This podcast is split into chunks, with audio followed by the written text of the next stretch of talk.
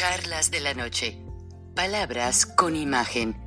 El análisis de los acontecimientos que influyen en nuestra vida con el periodista Francisco Durán Rosillo.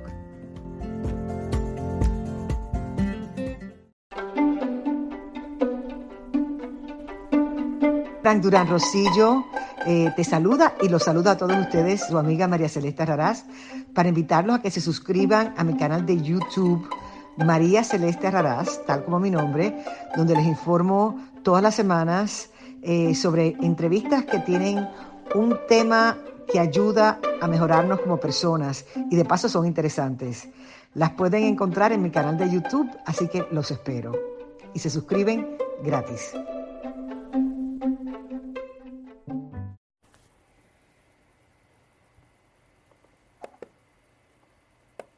Recording in progress. Anthony Blinken, secretario de Estado norteamericano, se encuentra en Ucrania hablando con su homólogo y el presidente de esa nación precisamente para acordar detalles y definir la manera en que la administración Biden va a enfrentar el cerco ruso que ya se encuentra a lo largo de ese país en la base limítrofe rusa-ucraniana y aunque Vladimir Putin diga que no es una invasión, Estados Unidos no se confía. Ahora, ¿qué espera el mundo de este efecto diplomático que va a ser un efecto dominó sobre la Unión Europea, sobre los países capitalistas e incluso va a tener un fuerte efecto en Asia, comercialmente hablando, ya que China hace el tren de la ruta de la seda que va desde China hasta Europa transportando productos y que entra en funcionamiento este 2022.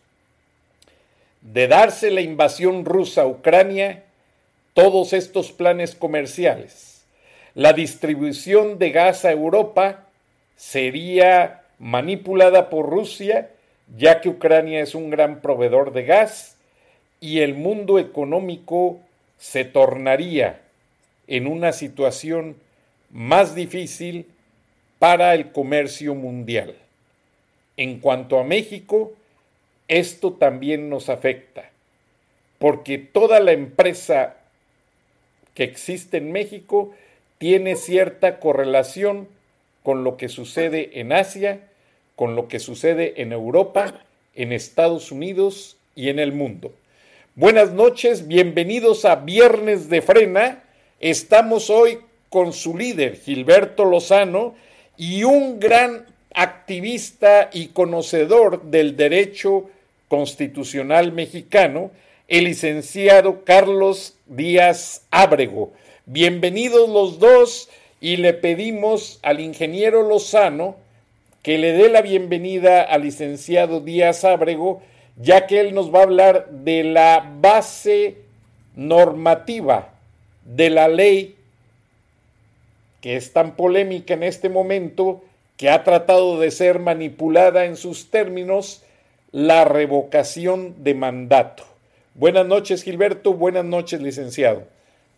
Buenas noches, Frank. Un gusto enorme eh, compartir este foro con el doctor Carlos Díaz Ábrego, que ha, estado hombro con hombro luchando en frena, pues para concientizar del significado que tiene eh, lo que estamos viviendo en México, la situación política, social, económica, entenderla y que toda esta base jurídica que él tiene, además de ser un destacado editorialista, nos ayude a puntualizar lo que los mexicanos debemos de tener muy presentes.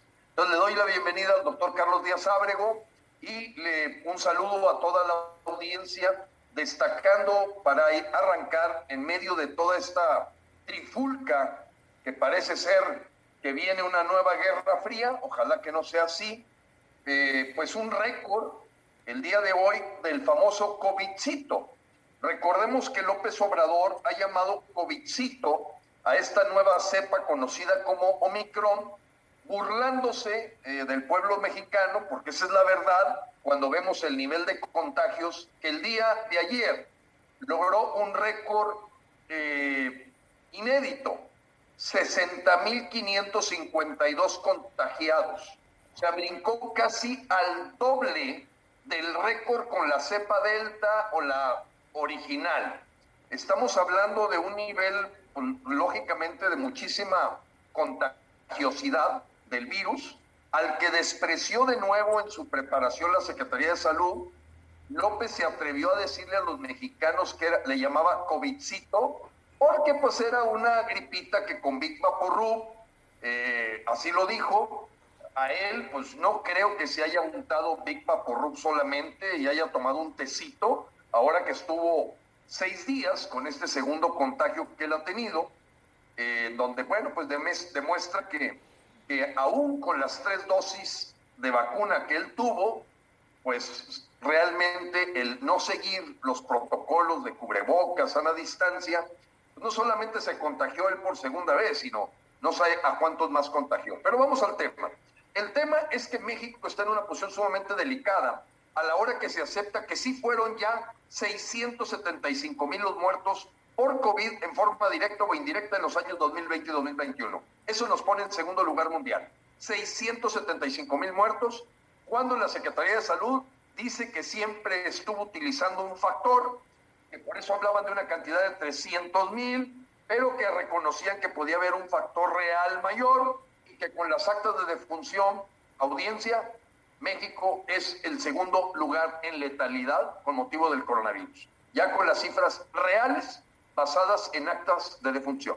Y en medio de eso, López nos presenta una cara típica del psicópata narcisista integrado, como lo calificó la licenciada Alma Rosa Villafuerte en el pasado programa de Frena, burlándose, burlándose del daño que le iba a causar a la población. Si en la primera cepa dijo que le venía como anillo al dedo, en esta ocasión se burla llamándole COVIDcito. Pero el COVIDcito está saturando los hospitales de México el COVIDcito está empezando a generar cifras de muertos y creo que todas estas familias mexicanas deben reconocer eh, en este hombre un verdadero peligro para México real. Y bueno, eh, Frank, esa es la guerra interna que estamos viviendo y en medio de ella el ataque de el morenavirus al INE. El ataque del morenavirus al INE, y el doctor Carlos Díaz nos podrá ampliar este tema, nos hace pensar que Frena ha estado en lo correcto. Ir con todo a quitar a López del Palacio debe ser la prioridad de cualquier mexicano digno y que tenga la capacidad de entender lo que está pasando en México. Hoy esa oportunidad se convirtió en la tormenta perfecta para López. Ya lo adelantábamos, Frank, en el anterior programa, que a su compadre conocido como el violador de Guerrero, el senador Salgado Macedonio, Félix Salgado Macedonio, cuya hija está de reemplazo como gobernadora de Guerrero a la hora que a él el INE lo rechazó como candidato por todas las denuncias que tenía.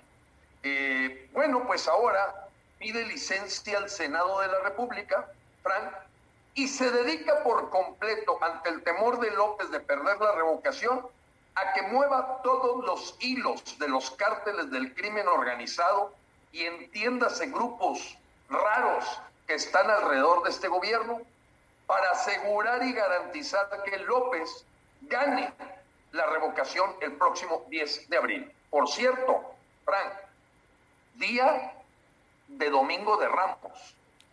Y también Día interesante porque inicia el pesaje judío, que es la liberación de los esclavos hebreos del pueblo de Egipto. Entonces, hay una serie de simbolismos que se nos presentaron sin saberlo, y entonces los mexicanos tendremos que ir al Domingo de Ramos a recibir un México nuevo, a recibir un México humano, un México justo, un México realmente el México que queremos, con los ramos que van a ser los votos que pongamos en las urnas, porque ya ahorita el círculo más selecto de expertos, no los expertos que viven para la política o venden sus plumas para decir lo que el gobierno quiere, No, me refiero a gente verdaderamente profunda. El doctor Carlos no me, ya me, confirmará o me, o me rechazará el comentario que estoy haciendo. La única opción ante el acoso del morenavirus contra el INE es la vacuna, es el 10 de abril y ya no va a haber otra dosis. Se acabó. Si el 10 de abril no salcamos a López del Palacio y lo mandamos a su rancho, que en paz descanse el INE. Es la crónica de una muerte anunciada en donde la única trinchera de defensa para los mexicanos de su democracia, de su país, hoy ya quedó claro ante todo México que es ir con todo a votar el 10 de abril para sacar a López. Gracias, Gilberto. Licenciado Díaz Ábrego, bienvenido a Viernes de Frena. Eh, ¿Cree usted que con esto que dice el ingeniero Lozano se acabe la democracia en México por completo en un momento tan difícil para el país, eh, legal y constitucionalmente con su experiencia? sobre el conocimiento del Estado de Derecho mexicano. ¿Qué análisis puede darnos a este respecto? Hola Frank, un placer poder dirigirme contigo y evidentemente poder compartir estos micrófonos este, tan importantes para cientos de miles o millones de compatriotas que, que viven en la Unión Americana. En verdad te aprecio muchísimo, Frank, esta oportunidad y desde luego a una persona a quien quiero y respeto tanto y admiro, como bien lo presentaste, nuestro líder del movimiento eh, Frena, Gilberto Lozano, el tener la oportunidad de compartir con el ingeniero los micrófonos y esta, esta charla tan amena que cada semana tanto tú como el ingeniero Gilberto Lozano comparten con nuestros hermanos mexicanos allá en la Unión Americana. Pues la verdad es que eh, hay que tener muy claro un, aspecto que quiero poner, quiero abrir y que, que, tiene que ver con uno de los, de, los, de los dichos o de los sentimientos, de los sentimientos eh, sociales y políticos más, más profundos de muchísimas, de muchísimas décadas en México, cuando, cuando varios, varios mexicanos, hombres, mujeres, familias enteras, hablaban en el seno de su familia, de cada una de sus familias y por supuesto en charlas de café y con amigos, de, de no nos queda otra más que aguantar estos seis años de este pésimo gobernante, de este pésimo presidente, de estos nefastos administradores. Y efectivamente, en aquellos tiempos, estoy hablando de la década de los, pues bueno, toda la historia del sistema político mexicano este, y, de la época moderna, me refiero en la década de los 70s, 80s, 90s, que, que efectivamente no existía ningún instrumento jurídico, constitucional, legal, que nos diera la oportunidad a los ciudadanos, a los mexicanos, de poder, de poder eh, tener la oportunidad de, de, plasmar a través de nuestra voluntad el poder eh, expresar nuestro descontento con determinado gobierno. ¿Cuántas veces, Frank, cuántas veces, Gilberto y amigos que nos escuchan, eh, recordarán ustedes ese dicho, ese sentir, insisto, de millones de mexicanos que decíamos, no, pues es que no hay otra, hay que aguantar, hay que aguantarse, ¿no? Y faltan cinco años, faltan seis, o faltan cuatro, o faltan tres, y no hay otro que aguantar a este sinvergüenza eh, presidente gobernante que, fue elegido por el pueblo mexicano. Hoy en día ya no es así.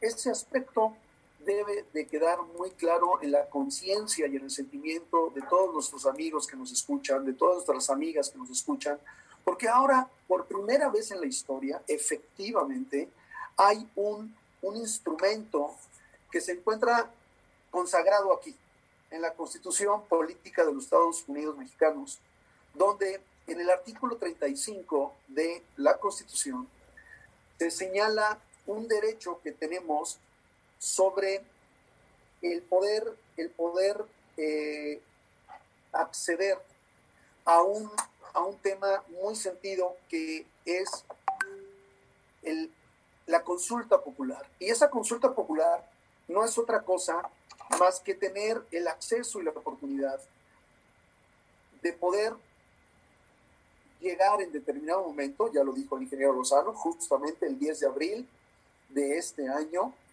para poder tener en nuestras manos, solo en nuestras manos, de nadie más, solo está en las manos de los mexicanos, en la voluntad de los mexicanos, el poder acudir de manera voluntaria, sin que nada ni nadie medre en, en esa voluntad, y poder ir a votar, porque es una votación, eso es muy importante que lo sepan nuestros amigos, que la revocación de mandato desde el punto de vista del ejercicio estrictamente de ese derecho de lo que está consagrado aquí, que se llama consulta popular técnicamente, la revocación no es otra cosa más que ir a una mesa, a una mesa que, que organiza el Instituto Nacional Electoral, y que en esa mesa, como hemos ido tantas veces a votar cada tres años o cada seis años, ahí vamos a votar para poder llevar a cabo un derecho constitucional que es la revocación de mandato por primera vez en la historia de nuestro país. Es un gran logro, un gran logro que, se lo debemos ni más ni menos que a la participación ciudadana, ¿eh? No se lo debemos a ningún partido político, no se lo debemos a López Obrador, ni a su gobierno, ni al PRI, ni al PAN, ni a ningún instituto político. Ha sido parte de la madurez de la democracia mexicana, que si bien es cierto, esa democracia todavía está en un proceso de maduración. Hoy en día, a través de esa consulta popular y de la revocación de mandato, esa madurez está a punto de ser magnificada. Y para que sea magnificada, tenemos solamente una cosa que hacer, ir a votar el 10 de abril y expresar el derecho que todos tenemos, todos, todos, mujeres, hombres, a partir de los 18 años, aquel mexicano que tenga 18 años, mexicano, mexicano, que el 10 de abril tenga su credencial de elector, va a ir a votar y va a poner en, esa, en esa eh, boleta, porque es una especie también de boleta electoral, y cuando digo especie es porque quiero expresarme de manera coloquial, Frank Gilberto, para que nuestros amigos entiendan qué es lo que van a hacer en el momento de llegar a, la mesa. Cuando vamos a votar nos dan una o varias eh, boletas electorales donde cruzamos con una X, con una cruz, el partido por el cual queremos votar. Ahora será exactamente igual, pero va a ser para decir no queremos a López Obrador o aquellos que quieran refrendar, sí, que este señor continúe, será a libre albedrío de cada mexicano que lo logre. Pero aquellos millones de mexicanos que estamos convencidos de que esta pesadilla de gobierno que inició en el 2018 y que hoy nos tiene en este estado de indefensión, porque en verdad estamos con las manos atadas prácticamente todos los mexicanos, con un gobierno tan fuerte como el que ha constituido López Obrador, López Obrador y sus aliados, y que los ciudadanos ahora mismo otra vez no tenemos para dónde hacernos, y que muchos también se preguntan hasta cuándo va a terminar esta pesadilla pues hasta cuándo es hasta el día 10 de abril, amigos y amigas, que van a tener esa oportunidad. Les corresponde a ustedes, a nadie más que a ustedes, el poder ir a votar ese día y expresar a través de su voto que revocamos el mandato de este personaje tan pésimo que ha sido el presidente Andrés Manuel López Obrador y con ello poder terminar y darle sobre todo un vuelco a la historia de nuestro país y demostrarnos a nosotros mismos y por supuesto al mundo que somos una sociedad madura, que ya no somos tan tercermundistas y tan bananeros como lo es nuestro gobierno federal y que creo yo, y estoy convencido, que tenemos la madurez, los ciudadanos mexicanos hoy en día, para poder expresar este derecho que tenemos todas y todos para revocar el mandato del presidente López Obrador y evidentemente, de alguna manera, su gobierno. Licenciado, gracias, licenciado Díaz Ábrego.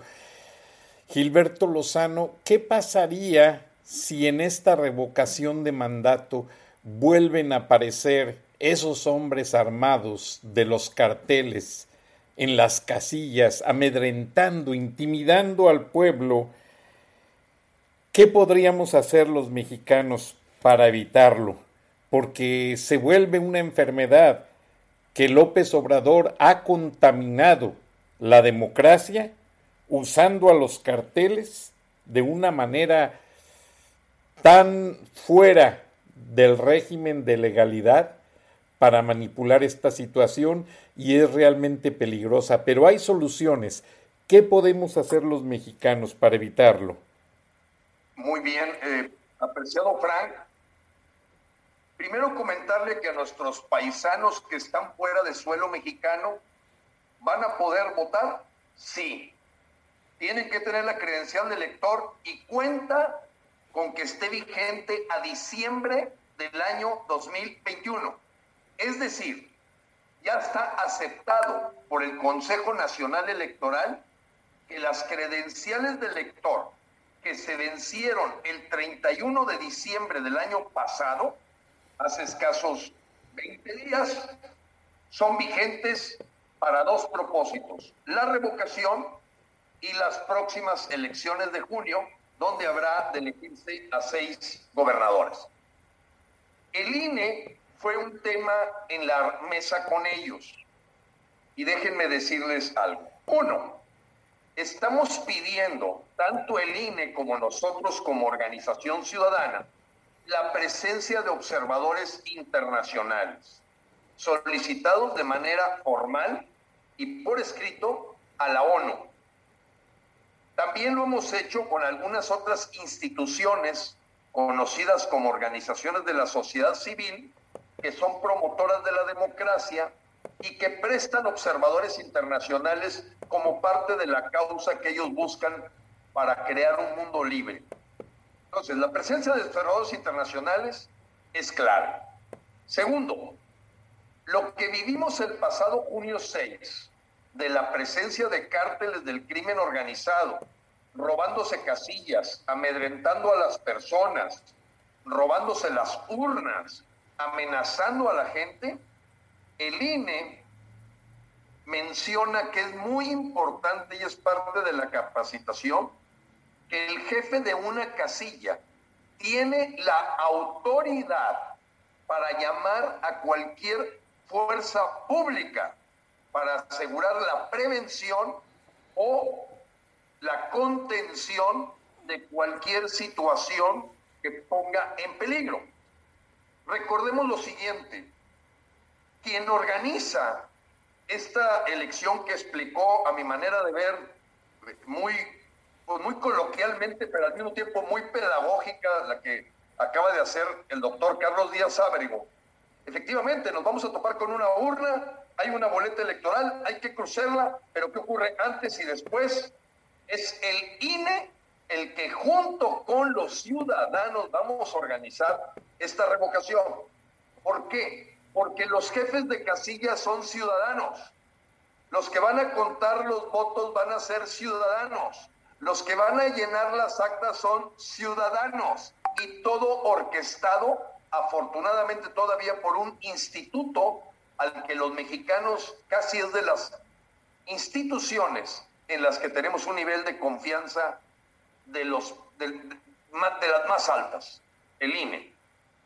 Producto de una lucha de muchos años, porque recordemos que las elecciones para aquellos jóvenes que nos escuchan, gente joven, este, pues antes las elecciones las organizaba el gobierno y las organizaba la Secretaría de Gobernación y ellos contaban, ellos decían cuánto fue el número y eso siempre quedó en una duda impresionante de manoseo, de tamaleo, como le decimos los mexicanos. Ya todo estaba tamaleado. Hoy no. Y por eso vemos estos ataques al INE de parte del gobierno, de que tienen temor, de que no tienen una influencia en eso. ¿Qué nos dice el INE? Tú como jefe de casilla debes de tener el directorio de la fuerza pública para prevenir cualquier movimiento sospechoso alrededor de la casilla, inclusive el ejército, inclusive el ejército. El jefe de casilla se convierte en una autoridad. Esto es bien importante, Frank, porque no es fácil entenderlo. Tú a la hora como ciudadano que te conviertes en jefe de la casilla, eres como si fueras el alcalde, el gobernador y el presidente de ese territorio. Fíjate, fíjate la dimensión, o sea, tienes toda la responsabilidad y la autoridad para mandar llamar a la fuerza pública, ejército, policía estatal, policía municipal, guardia, lo que sea, para asegurar que ese territorio en el que tú eres el presidente, gobernador y alcalde se cumpla la voluntad del ciudadano sin ser amedrentado, amenazado, reprimido o asustado. Entonces, la capacitación que van a dar en esta ocasión a la gente del INE, a los jefes de casilla, eh, que van a ser insaculados. Insaculados significa nombrados, eh, bien claramente autorizados. Toda esta capacitación de prevención de que ocurran elecciones libres y soberanas, sin la intervención de cárteles, partidos políticos que hacen sus trucos y juegos.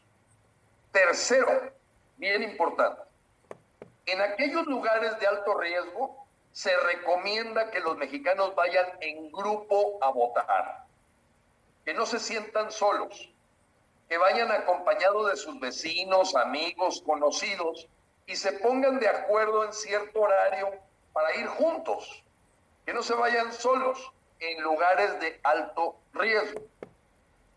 Y por último, la parte jurídica debe permitir el levantamiento de actas para que se invaliden aquellas casillas que aún con todos los actos de prevención resultaron saqueadas, resultaron eh, influidas por los cárteles del crimen organizado. Entonces, como una, como una actividad disuasiva a los cárteles, mira, de nada sirve que te robes una casilla, cambies las boletas, cambies las urnas. Esa casilla, los jefes de casilla estarán capacitados para dar de baja esa casilla, invalidarla.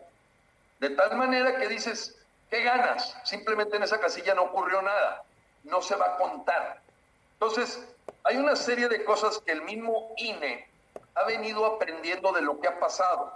Entonces ellos están, lo sentí, lo siento yo, muy comprometidos, eh, Frank, mexicanos que nos escuchan, muy comprometidos en mejorar la práctica de que sea reconocida esta elección verdaderamente como libre y soberana. Esas son las acciones, Frank. Qué bueno, Gilberto, gracias. Doctor García Ábrego, de acuerdo a las palabras del líder de Frena, concatenadas con la explicación tan objetiva que usted nos dio de esta ley de revocación de mandato, ¿considera usted que la actuación del ejército mexicano va a ser efectiva si es llamada por los presidentes de casilla? Yo considero, Frank, que eh, yo considero, Frank, que desde luego lo será, será efectiva. Si bien es cierto, hay una percepción muy grande de un sector de la población que identifica hoy en día al ejército mexicano en, una actitud, eh, en una actitud eh, verdaderamente de rodillas con respecto al actual gobierno y concretamente al presidente López Obrador, que les ha dado una serie de, poderes metaconstitucionales, este, y no serán metaconstitucionales, o sea, más allá de la constitución, sino para, para, muchos, para muchos de nosotros es simple y sencillamente eh, fuera, fuera de la ley, fuera de la legalidad, porque el ejército mexicano está muy claro para qué está hecho y hoy en día se le ha utilizado y se le está dando, como lo acabo de mencionar, una serie de poderes más allá de lo que plasma la constitución política. Yo estoy cierto que muchos miembros del ejército mexicano eh, no están contentos, ni mucho menos. Al contrario, están muy, pero muy, pero muy molestos con la actuación del actual gobierno federal, pero de manera particular en contra del presidente López Obrador. Es verdad que el ejército mexicano, finalmente los mandos superiores del ejército, siempre subordinados al poder presidencial, pues son, son la nata, si tú me lo permites mencionarlo de esa manera, es la nata lo que está hasta arriba, que finalmente es una minoría, este Frank, de militares, de mandos eh, superiores que están de rodillas ante el presidente eh, López Obrador. Pero sin embargo, el soldado raso, los, los soldados, la parte fuerte del ejército, que son finalmente lo que conocemos vulgarmente como como, bueno, no vulgarmente, lo que conocemos popularmente como milicia, ellos no están contentos con el actual gobierno. Los han, los han, los han tratado como verdaderos obreros, como peones, Frank. Yo he tenido la oportunidad de hablar con muchísimos soldados mexicanos, soldados rasos, los soldados que están en la calle patrullando, que ahora los han reconvertido en Guardia Nacional, pero lo sabemos todos, que son, son militares, son marinos, están hartos, están cansados y sienten denigrados por el trato este, funesto que el actual gobierno los ha, los ha convertido, reconvertido, y, y están verdaderamente, no solamente enojados, con el perdón de la expresión, y como lo decimos los mexicanos, encabronados, Frank, porque los han convertido en peones pero no en peones de la nación, en peones de un grupúsculo que lidera el actual presidente de la República. Y estoy seguro que la participación del ejército mexicano en el resguardo de la jornada, de la jornada de la consulta popular llamada técnicamente revocación de mandato, lo que se va a llevar a cabo el 10 de abril, tendrán una, una, una, una misión y una participación seria y profesional y no se van a prestar a situaciones que vulneren la voluntad del pueblo mexicano. Conclusión, no debemos de tener miedo absolutamente de ir a votar el 10 de julio, por más que el propio gobierno y sus aliados intenten generar temor y miedo e inseguridad a la población porque lo que quieren es que no vayamos el 10 de abril a votar. Tenemos que ir, tenemos que volcarnos y tenemos que ir seguros y ciertos de que no va a pasar nada. Y si llega a pasar, como ya lo dijo el ingeniero Lozano, finalmente, de acuerdo al derecho electoral, esta casilla será nula, será declarada nula, no se va a contabilizar y punto. Y sin embargo, todo lo demás que no tenga ningún eh, problema desde el punto de vista de alguna alteración de la caja, de la urna, donde van a entrar ahí las, eh, las boletas de la revocación, se van a contabilizar y seguramente se van a contabilizar mayoritariamente para revocar el mandato que fue otorgado el presidente en hace tres años y que ahora se tiene que ir sí o sí para terminar esta pesadilla que vivimos todos los mexicanos y por supuesto también nuestros paisanos que viven en, el, en los Estados Unidos, en el extranjero, que es la misma pesadilla que vivimos los que estamos aquí, porque ellos tienen aquí a sus familiares y ellos saben perfectamente, porque se los ha dicho los miembros de su familia, lo que estamos viviendo aquí, que es una verdadera guerra civil, lo que hoy día vivimos aquí en México. Sí, doctor, lamentablemente pues es muy cierto y como ustedes comentan, tanto eh, el ingeniero Gilberto Lozano, eh, tanto como usted, licenciado García Abrego, estamos en una situación en que el ejército ha tomado el control de todo, vacunas, obra pública y están en cierta manera en una posición, lo que es tropa, como usted lo dijo, una posición muy difícil y esta tarde me encuentro con un estudio que les voy a mostrar una parte, no puedo mostrarlo todo, porque estoy trabajándolo aún y este estudio que hace una organización muy reconocida en los Estados Unidos,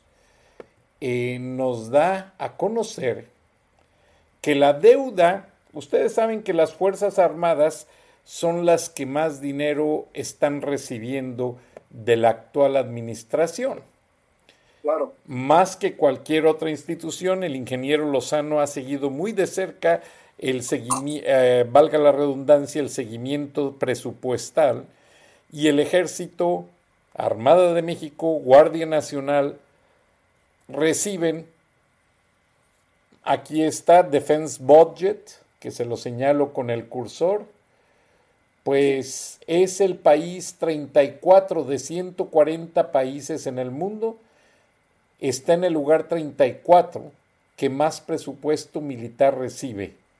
O sea, claro, primero está Estados Unidos, Rusia, China, etcétera, etcétera, pero es un país sobresaliente para ser una economía emergente. El hecho de que México reciba ese presupuesto tan alto. Pero si ustedes se van al cuadro en rojo, este estudio indica que el ejército está bastante endeudado con las organizaciones que abastecen equipo militar, uniformes, balas, etcétera. ¿Qué está pasando? El ejército mexicano debe 456.713 millones de dólares que no saben si lo va a pagar. Entonces, ya las organizaciones mundiales están estudiando esa situación ahora, en el cuadro inferior, el poder de compra del ejército, aquí está, es de más de 2 mil billones de dólares, o sea, 2.306, 320 millones de dólares, que también es un mundo de dinero y tiene una línea de crédito bastante amplia porque obviamente todo el mundo sabe que López Obrador les ha dado bastante presupuesto, pero el riesgo está en lo siguiente. Ya se habló por ahí de una historia de que en los abastos de armas que compra el gobierno mexicano para el ejército, desaparece un 30% de las armas. Y no son robadas, no son manipuladas, pasa lo que sucedió con las vacunas. Recuerdan ingeniero Lozano, usted mismo mencionó de que 17 millones de vacunas no llegaron a los mexicanos, de acuerdo a una nota de Raimundo Riva Palacio, que hizo toda una investigación y que finalmente se conoció que esas vacunas fueron a parar a Cuba, a Nicaragua, a Venezuela países que nunca le han dado trabajo a los mexicanos, que nunca han ayudado a México. Ahora con las armas, esta organización que hace un estudio muy serio sobre las instituciones militares está por identificar a dónde se está yendo ese 30% de las armas y municiones faltantes que no llegan al ejército, o sea, la compra no llega completa sí llega, por así decirlo, pero 30% tiene un destino desconocido. Bueno, pues ya se empieza a rumorar que sería el mismo de las vacunas. Llegaría las dictaduras de Cuba, Nicaragua, Venezuela. ¿Qué está pasando, ingeniero Gilberto Lozano? ¿Por qué el ejército tiene tanto dinero, tanta autoridad y no la justifica? Porque hay muerte, hay asesinatos, no hay justicia y después de su respuesta el análisis con el doctor en Derecho. Adelante, Gilberto. Bueno, apreciado Frank, es, es, un secreto a voces. Eh, mm, los mexicanos que buscan informarse, de, así como este fenómeno que mencionaste de las vacunas, ha quedado muy claro el acuerdo de la agenda del Foro de Sao Paulo. Esa agenda del, del Foro de Sao Paulo tiene una visión latinoamericana de crear un bloque que le llaman socialismo del siglo XXI y que bueno, el pasado viernes, Frank, el pasado viernes, en Sinaloa, ciudad Mocorito, actores Imelda Castro, senadora de la República por Morena. Otro actor importante, gobernador Rubén Rocha de Sinaloa. Y tú puedes encontrar ese video. Se descaran y dicen, digamos ya sin rubor que somos comunistas. Estamos homenajeando al señor Martínez Verdugo, después de noventa y tantos años de haber creado el Partido Comunista. Hoy la izquierda y el comunismo es lo mismo.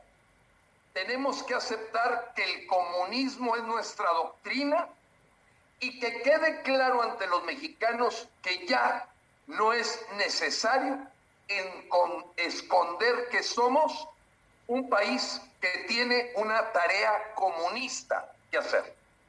Así fue la declaración, Frank de una senadora de la República. Y entiendes por qué esas voces que empiezan a proliferar en el Senado de la República hace que el mismo Ricardo Monreal, senador de Morena, dijo, diga, hace 10 días, los radicales de Morena van a acabar con el país. Bueno, ellos están trabajando en bloque.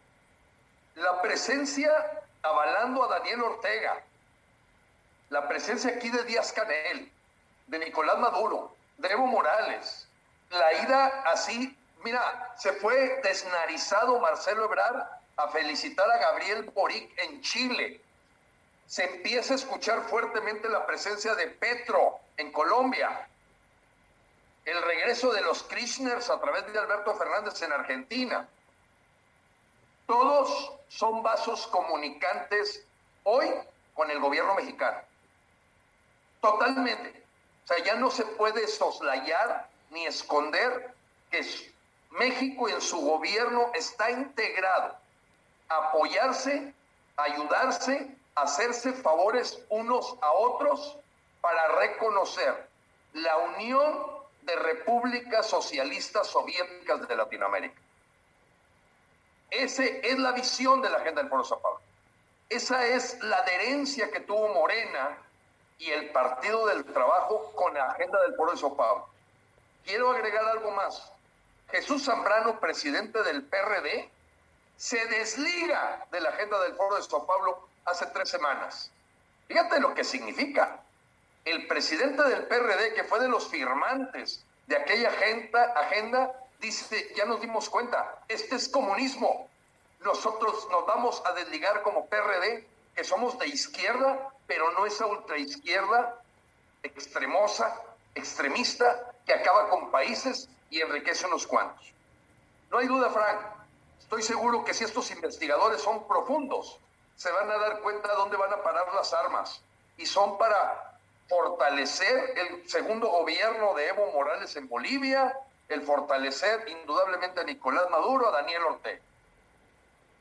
Y lo ves por el tipo de gente que intentan hoy mandar, porque aquí hay un, hay un brazo comunista, Frank, descarado, Marcelo Ebrard. El secretario de Relaciones Exteriores, hoy canciller de México, Marcelo Ebrard, se ha convertido en un instrumento de este bloque comunista toda vez que ves el tipo de perfiles que está enviando a las embajadas.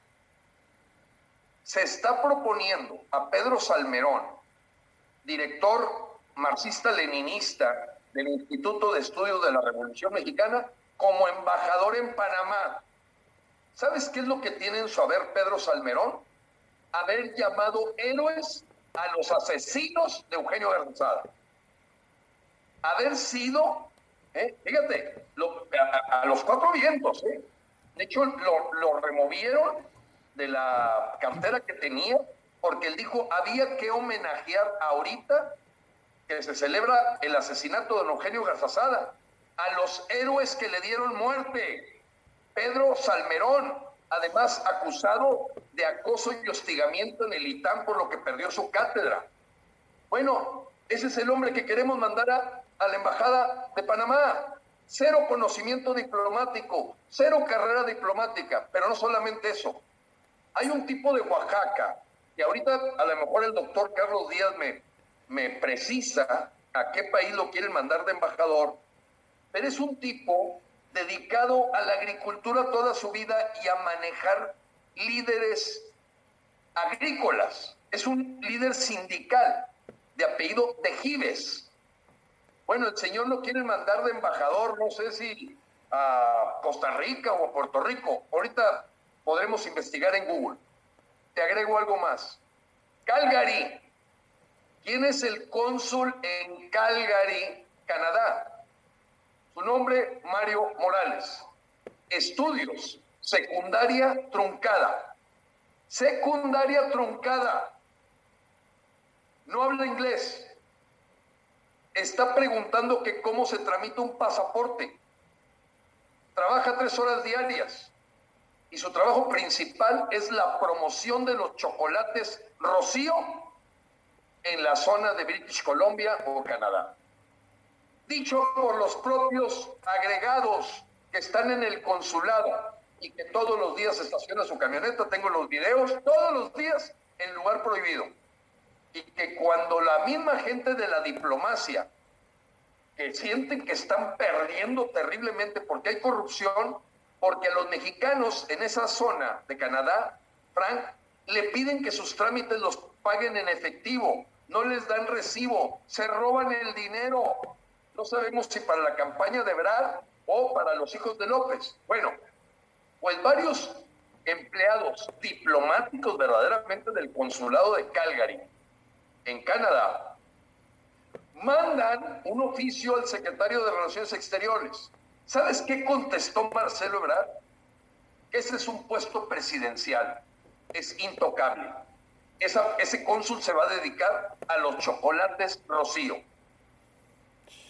Entonces, y luego ves a la Claudia Pavlovich también queriéndose mandar después del, del problemón que hubo con Quirino Ordaz, en donde empieza a negociar López en lo que podría llamarse el, el bloque primor. O sea, sabiendo que la Pavlovich o Quirino Ordaz de, de Sinaloa le dieron chance, esto es bien importante, Fíjate cómo son premios por permitir que Alfonso Durazo se convirtiera en gobernador en Sonora, o el señor Rocha en Sinaloa, y los gobernadores Pavlovich y Quirino Ordaz actuaron en favor de Morena siendo priistas. No recuerdo si Quirino era panista, ando un poco perdido, pero ahora resulta que les da el premio. Les da el premio y el premio es que te voy a mandar este, a España, porque a Quirino me lo regresaron. Este, y entonces empiezas a ver una, una burla en la que de veras, en otros tiempos, deberíamos de aplicarle la guillotina a Marcelo Ebrard. Marcelo Ebrard hoy debería ser nombrado traidor de la patria.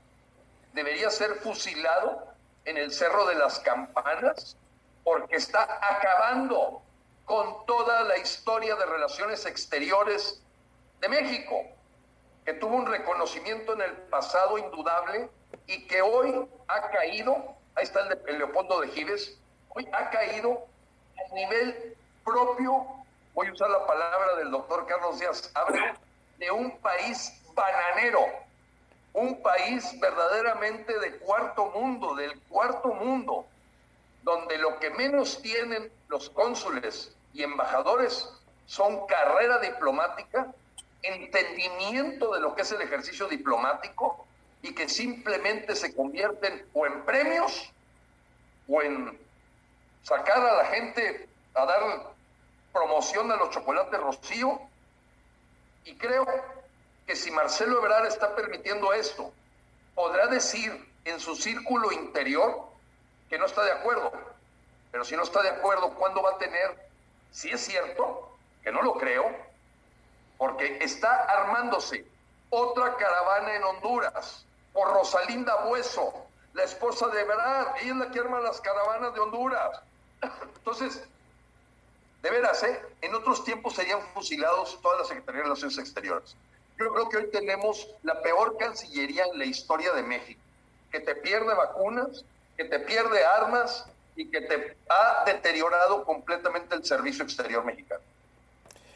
Con justa razón tu equilibrio de opinión, Gilberto, porque este señor Leopoldo de Gives ha levantado el polvo, por así decirlo, de las organizaciones internacionales de inteligencia, porque este señor pues no tiene gran experiencia en servicio exterior, no es diplomático y va de activista a la Embajada de México en Venezuela. Se podría considerar que este sería el nexo entre los estados bolivarianos y las órdenes de Maduro para que reciba las órdenes Andrés Manuel López Obrador?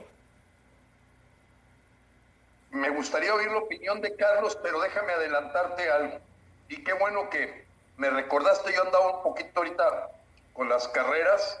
Efectivamente, cuando me di cuenta que era en Venezuela, evidentemente él va a traer todos los manuales de adoctrinamiento bolivariano él no va a hacer ningún asunto de promoción de comercio exterior, no va a hacer ninguna promoción de inversión, no va a hacer ninguna promoción de o de protección a los mexicanos en Venezuela, que yo creo que son muy pocos. Él va específicamente con un historial de líder sindical a traerse los manuales de adoctrinamiento bolivariano para la dictadura que se está consolidando en México cada día. Su nombramiento es totalmente bolivariano. Qué barbaridad. Eh, doctor García Ábrego, su opinión. Díaz, perdón. Díaz, Ábrego, gracias por corregirme. Su opinión al respecto, por favor. Parecería, parecería exagerado o, o simplemente escandaloso eh, para mucha gente eh, escuchar todo esto que estamos señalando, pero por desgracia es, es así, por desgracia es, es, es, la verdad. Eh, ya no solamente, como lo dijo el ingeniero Lozano, es, es que adolezca, adolezcan estos personajes de la mínima preparación de de, una carrera de, relaciones internacionales o, de derecho, este, sino que adolecen de la mínima preparación profesional. Eh, comentaba el ingeniero este caso, ¿no? De personajes que, tienen terminada la primaria, terminada la primaria, no han concluido la secundaria y que hoy en día son funcionarios públicos del gobierno federal, pero que también ahora los están llevando como representantes de México al extranjero. Es verdaderamente grotesco, preocupante que estos personajes, muchos de ellos, insisto, no solamente no tengan experiencia internacional, no solamente tengan experiencia en, el, en el hacer del gobierno, sino que ni siquiera cumplen con una licenciatura licenciatura, que sería lo mínimo, lo mínimo para poder tener una formación digna y decorosa para poder representar al gobierno mexicano en el exterior. Desde luego que muchos de estos nombramientos que ya ha relatado eh, Gilberto y que tú también has, señalado, este Frank, eh, no son otra cosa más que, más que, más que pagos, cuotas como históricamente, ¿eh? históricamente ha sido así siempre el, tema de, las relaciones eh, de la Secretaría de Relaciones Exteriores, su función no ha sido otra, tristemente, aun cuando existe una carrera diplomática verdaderamente este, seria, profesional, por parte de, valga la redundancia, de profesionales que se han dedicado a la diplomacia y a los temas del ejercicio de su profesión en el exterior, lo que es el, el, servicio exterior mexicano profesional. Hoy también se lo han vulnerado, lo han pisoteado el presidente López Obrador y evidentemente Ebrard, que Ebrard pues hace lo que su patrón le pide, por eso no, no, no, no es nuevo para nadie, pero hoy ha sido verdaderamente grotesco ver cómo, por ejemplo, eh, gente, eh, en el caso concreto de la exgobernadora de Sonora, del exgobernador de, de, de, de Peche, que tienen algo en común. Y ese algo en común es que esas entidades federativas, Sonora como Campeche, ni más ni menos fueron logradas por Morena. ¿Qué quiero decir? Que ganó Morena en los comicios anteriores, tanto en Sonora como en Campeche. Y curiosamente, ni en Campeche como tampoco en Sonora, ninguno de los gobernadores hoy, hoy propuesto una eh, cónsul en Barcelona y otro embajador de México, eh, ya no recuerdo a dónde va el, el exgobernador Campeche, este, ninguno de ellos opuso la mínima resistencia al proceso electoral que se vivió en sus entidades federativas. Ojo, en el caso de Campeche hubo un, un, cierre este, impresionante electoralmente donde, como, como muchos eh, recordarán, eh, hubo por ahí este, inconformidades por parte del partido de, Movimiento Ciudadano, que fue el que quedó casi a la par de Morena para hacerse de la gubernatura de Campeche, pero que finalmente quien gobernaba pues es el hoy propuesto embajador por parte del PRI, pero que, que no era la mínima resistencia y llevar a cabo algún tipo de proceso este, para impugnar la elección. Conclusión, fueron dóciles, al gobierno de López Obrador, ahí está el premio. El premio es ese, hacerlos ahora funcionarios de la Secretaría de Relaciones Exteriores en, el en, en, en, estos lugares en el exterior para representar a México, en este caso en Barcelona y en el caso del, del gobernador, el ex gobernador de Campeche, insisto, eh, que va a América Latina, pero no recuerdo eh, seguramente tú ahora lo, señalarás, Frank, a qué país, este, pero el punto es que es verdaderamente grotesco hoy por hoy la representación internacional que tiene México de funcionarios que ni siquiera han terminado la secundaria y que además se están prestando para toda una serie de situaciones y de disparates que muchos de ellos están más allá de lo que puede ser un disparate como es el tema de ideologizar, ideologizar a México cada vez más y más y más, con algo que mucha gente todavía no lo cree, porque piensan que es exagerado, que estamos ni más ni menos en el camino del socialismo. doctor, déjame y te interrumpo con esto, porque es bien interesante lo que tú y Gilberto están mencionando. Gilberto anunció que Macedonio va a ayudar al INE pero no es este macedonio el que está aquí en esta gráfica amenazando al INE a que desaparezca cuando le negaron la candidatura en Guerrero. Ahora ojo, Frank, no, no, ojo, Frank. Sí. Creo que a lo mejor pude haberme equivocado. No, lo que Salgado Macedonio pidió licencia es para asegurar que Morena y López Obrador gane la revocación. Es decir, él se convierte en el líder de campaña para que López se confirme como presidente. Pero... Él va a ser el que va a armar la movilización de los morenos y del narco partido para que vayan el 10 de abril. Él no trabaja para el INE. No. No, pero sabes una cosa, Gilberto. Este, perdón, perdón que los interrumpa. Vean cómo aquí la prensa mexicana está manejando el ángulo, el diario Reforma, desde el punto de vista diciendo Salgado Macedonio que ayudará al INE a promover la revocación. Bueno, eso, es una locura. Guerrero. No lo dudo que esté jugando. ¿Qué, periódico es el que dice eso, Frank? Es el diario Reforma. Lo acabo de abrir. Salió hace cuatro minutos la historia. Entonces, este hombre que condenaba con Perdón. La realidad es que su ayuda al INE, pues, ¿cuál es? Si no le han dado el dinero.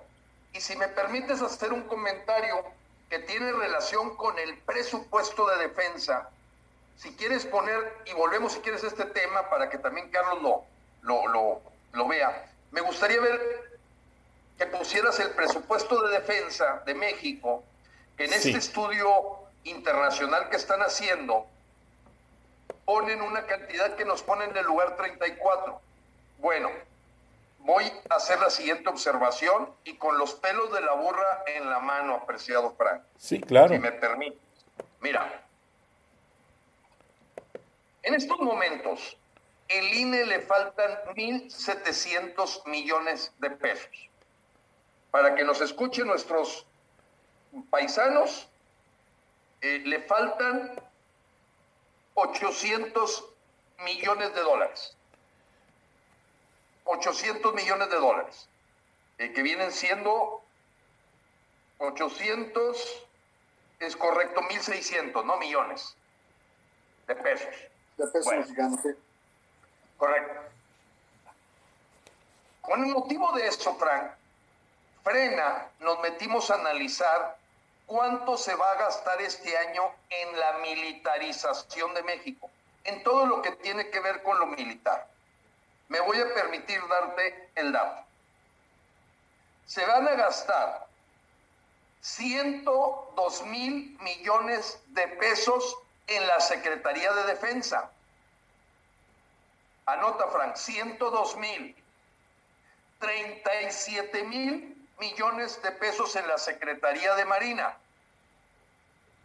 y 95 mil millones de pesos en la Guardia nacional o bolivariana. La real presupuesto de defensa, que yo me atreví a decir en un video hace dos días, que parece que fuéramos a construir submarinos y declararle la guerra a Rusia, suma 235 mil millones de pesos. 235 mil. Esto está sacado directamente del portal de Hacienda. El dato que di de la defensa, de la Marina y de la Guardia Nacional da 235 mil. Eso significa que tú pones aquí que son 6.456 millones de dólares, Frank. Exacto. Hay algo ahí raro, porque la verdad es que se van a gastar 10 mil millones de dólares. Casi 11 mil millones de dólares. 11 mil, no 6 mil 450. La cifra que tú estás poniendo es exclusiva del ejército. Te falta sumar la Marina y los cuarteles de la Guardia Nacional. Sí, esto es el ejército exclusivamente. Es correcto, bueno, y habría que sumar todas las fuerzas, digamos, armadas no me voy a equivocar, anda del orden de 11 mil millones de dólares. Bueno, ¿cómo es posible, Frank, que con un presupuesto dedicado a la guerra de 235 mil millones de pesos, donde la estrategia son abrazos a los cárteles del crimen organizado, ni ir contra ellos, no le puedan dar 1.700 millones de pesos a la democracia? ¿Sabes cuánto es 1.700 millones de 235 mil? Menos del 1%, es el punto 7. ¿Cómo es posible que Adán Augusto López, secretario de gobierno, sustituyendo en la mañanera y luego reiterado el pasado lunes por López Obrador, le diga al INE que no hay 1.700 millones de pesos? No los hay. Cuando va a gastar, ahí va esta, 381 mil millones de pesos en Pemex, 47 mil millones de pesos en CFE, 340 mil millones de pesos en el tren Maya y 75 mil millones de pesos en la central avionera. Estamos hablando de un cuadro de inversión del orden de un billón, o sea, un millón de millones, y están políticamente viendo cómo aprietan al INE con una cacahuate que son 1.700. Cuando yo declaré esto, Frank, en, un, en varios videos, reté a gente como Lili Teller, Ricardo Anaya, los reté a todos, en, en un plan respetuoso. Le dije, ¿cómo van a decir ustedes que es caro? 1.700 millones que pide para la revocación Lorenzo Córdoba, cuando se van a gastar 7 billones mexicanos este año. Y de esos 7 billones, un billón y medio en un despilfarro tremendo en prepararnos para una guerra. Parece que fuéramos a guerrear contra marcianos. Me imagino que todas estas compras de submarinos, tanques de guerra, aviones supersónicos, casas, yo no sé qué tanto armamento está comprando, pero yo no entiendo un gasto de este año, ¿eh? nada más este año, 235 mil millones de pesos, 11 mil millones de dólares, y te estás peleando por 800 millones. Realmente el punto de comparación es asertivo y lamentablemente el tiempo nos apremia. Doctor Abrego, para cerrar el programa, su conclusión, si defendemos la democracia en la revocación de mandato, es el punto de referencia para detener tanto abuso presupuestal, tanta malversación de dineros y tanta ingobernabilidad. ¿Qué le dice usted a nuestros paisanos que nos escuchan en este momento? Usen su credencial de lector, no les afecte ningún otro trámite y tengo entendido por el ingeniero Lozano que se puede votar electrónicamente para la revocación sin necesidad de ir a una casilla. Desde luego, Fran, desde luego. Desde luego, lo acabas de decir de manera muy puntual y me dejas eh, poco margen para, para añadir algo positivo a lo que tú señalas. Nuestros paisanos, pero no solamente nuestros paisanos, sus familias que están aquí en México y por supuesto nuestros queridos hermanos mexicanos en la Unión Americana, tienen en sus manos otra vez ese plástico que se llama o conocemos como credencial para votar, que lo expide el INE. Ese plástico, ese plástico que tiene, esa credencial de elector, es la gran llave para poder lograr que este despilfarro, que este deterioro que todos los días vivimos aquí en nuestro país. Y cuando digo aquí en nuestro país, también quiero hacer rápidamente, Frank, si me lo permites, énfasis en algo que que parecería que es otro, otra realidad, otro México. ¿A qué me refiero? A la Ciudad de México con respecto a toda la provincia mexicana. Yo dije hace rato que parecería que estamos viviendo o que estamos ya en una guerra civil. En provincia, los que somos provincianos, los que vivimos todos los días, que nos levantamos desde que Dios amanece y que llegamos a nuestros hogares los que tenemos la suerte, la fortuna de llegar a nuestros hogares, porque hay muchos millones de mexicanos que no tienen o no han tenido esa fortuna de llegar ese día a sus casas. ¿Por qué? Porque en verdad, en la provincia mexicana, donde tú quieras, eh, donde tú me digas, da lo mismo a qué estado nos podamos referir, a qué municipio de la provincia, vivimos una auténtica guerra de guerrillas. Es terrible, es impresionante. La inseguridad que vivimos en la provincia es terrible. También la Ciudad de México, desde luego. Pero ahí la ocultan, la maquillan y parecería que es otra realidad, otro México, otra situación muy diversa. Pero aquí en provincia es espantoso. Es un verdadero infierno lo que estamos viviendo en materia de inseguridad. Y por supuesto, el tema del saqueo, el tema del exceso, el tema de la falta de transparencia es terrible. Concluyo, la única fórmula de poder parar este saqueo, este gobierno antidemocrático, este totalitarismo en el que estamos hoy por hoy inmersos los mexicanos, las familias de nuestros amigos que nos están escuchando ahora mismo allá en la Unión Mexicana saben que esto que estoy diciendo es verdad, no lo estoy exagerando. Y la manera de concluir esta pesadilla es que salgamos a votar todos el 10 de abril y que nuestros amigos que nos están escuchando en este momento en los Estados Unidos le pidan a sus, a, sus familiares, a la esposa, a sus padres, a los hijos, a todos los familiares, que usen ese plástico llamado o conocida como credencial de lector y va a ser la llave perfecta e idónea para poder concluir con uno de los peores, si no es el peor gobierno que hemos tenido en los últimos 50 años en este país. Con eso concluiría y que la democracia se va a nutrir y se va a fortalecer precisamente de la mano de todos aquellos que vayamos el 10 de abril a votar. Los que no lo hagan, allá sus conciencias.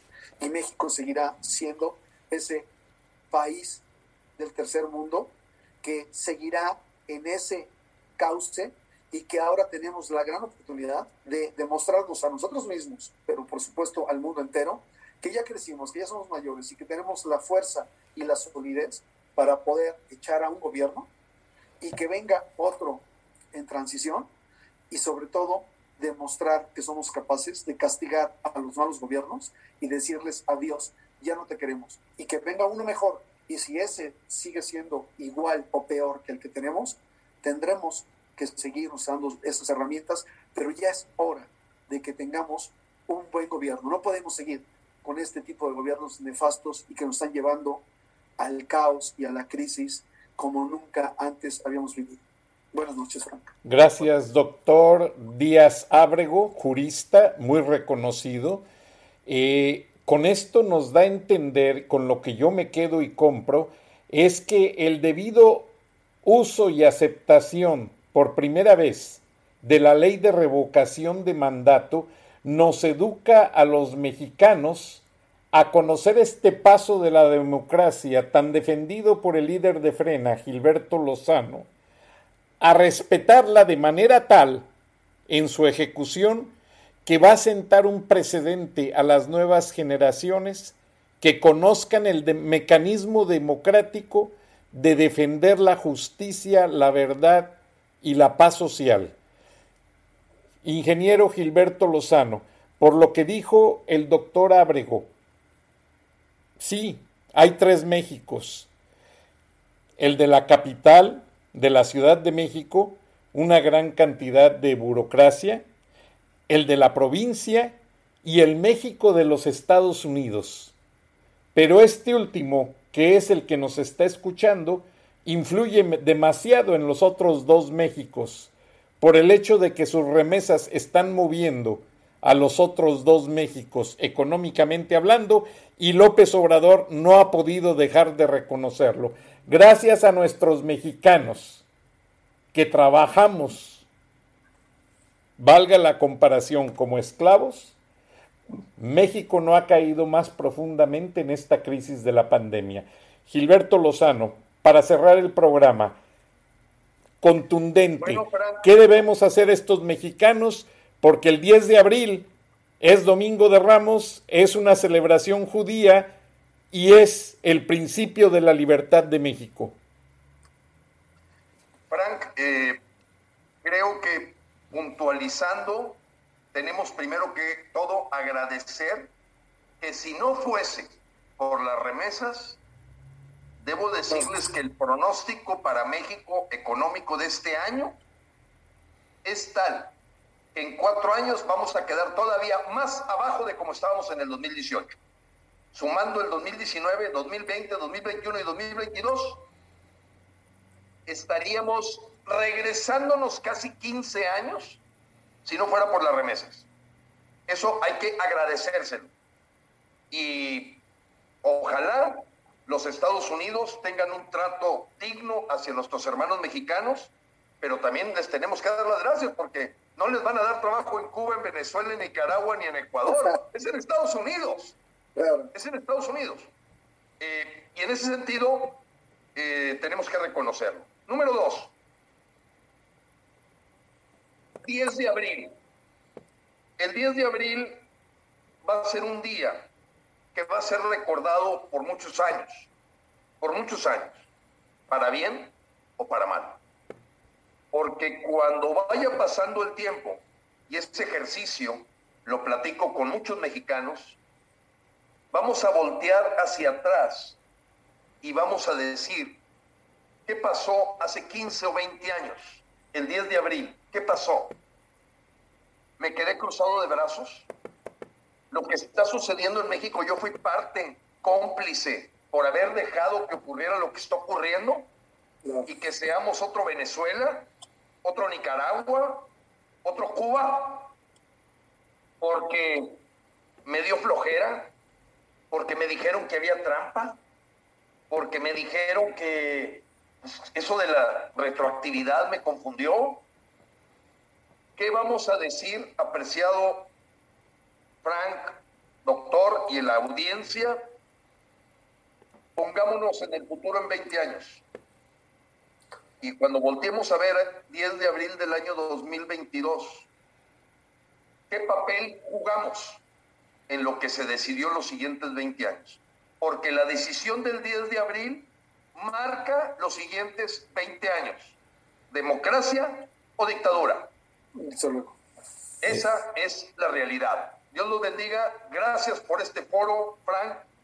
Me da mucho gusto haber compartido micrófonos con el doctor Carlos Díaz Ábrego y mandarle un saludo muy cariñoso y cálido, lleno de bendiciones a todos los paisanos. Pero sí, tenemos que hacer claro. Yo voy a decir la frase que yo uso porque así la voy a vivir. Si el 10 de abril no sacamos a López, lo que sigue es sálvese quien pueda. Y van a decir que es derrotista. Van a decir que es muy... No, yo apuesto que lo vamos a sacar. Pero los mexicanos tienen que saber. Este 10 de abril, al día siguiente, continúa un proceso de tomar el INE, tomar las afores, tomar las pensiones, porque eso no lo platicamos hoy, Fran. Se le va a poner impuestos sobre la renta a las pensiones. Ya se anunció que se van a recortar las pensiones en el 2023. Estamos pasando por un proceso económico grave y López no lo va a mejorar. Se está yendo Lowes, se está viendo, ya se fue Best Buy, ya se está yendo este Citibank. Eh, en fin, ya no, ya se está el récord de salida de capitales. Y ante ese panorama es muy sencillo.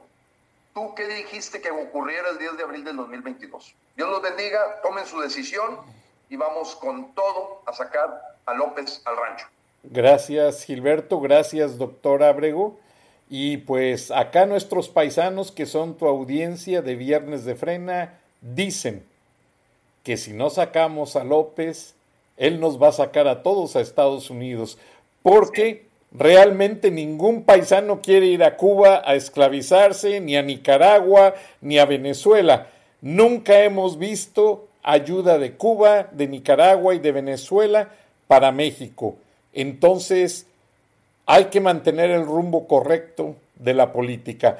Muchas gracias, Gilberto, líder de Frena.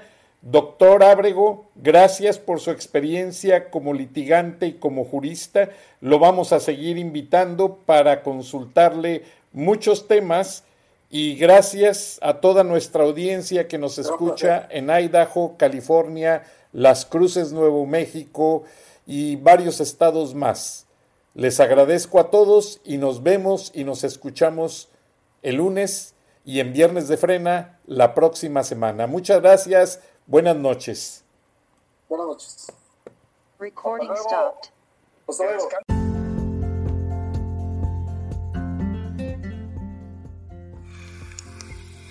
Escuchaste el análisis de la noticia, transparente como el agua, con el periodista Francisco Durán Rosillo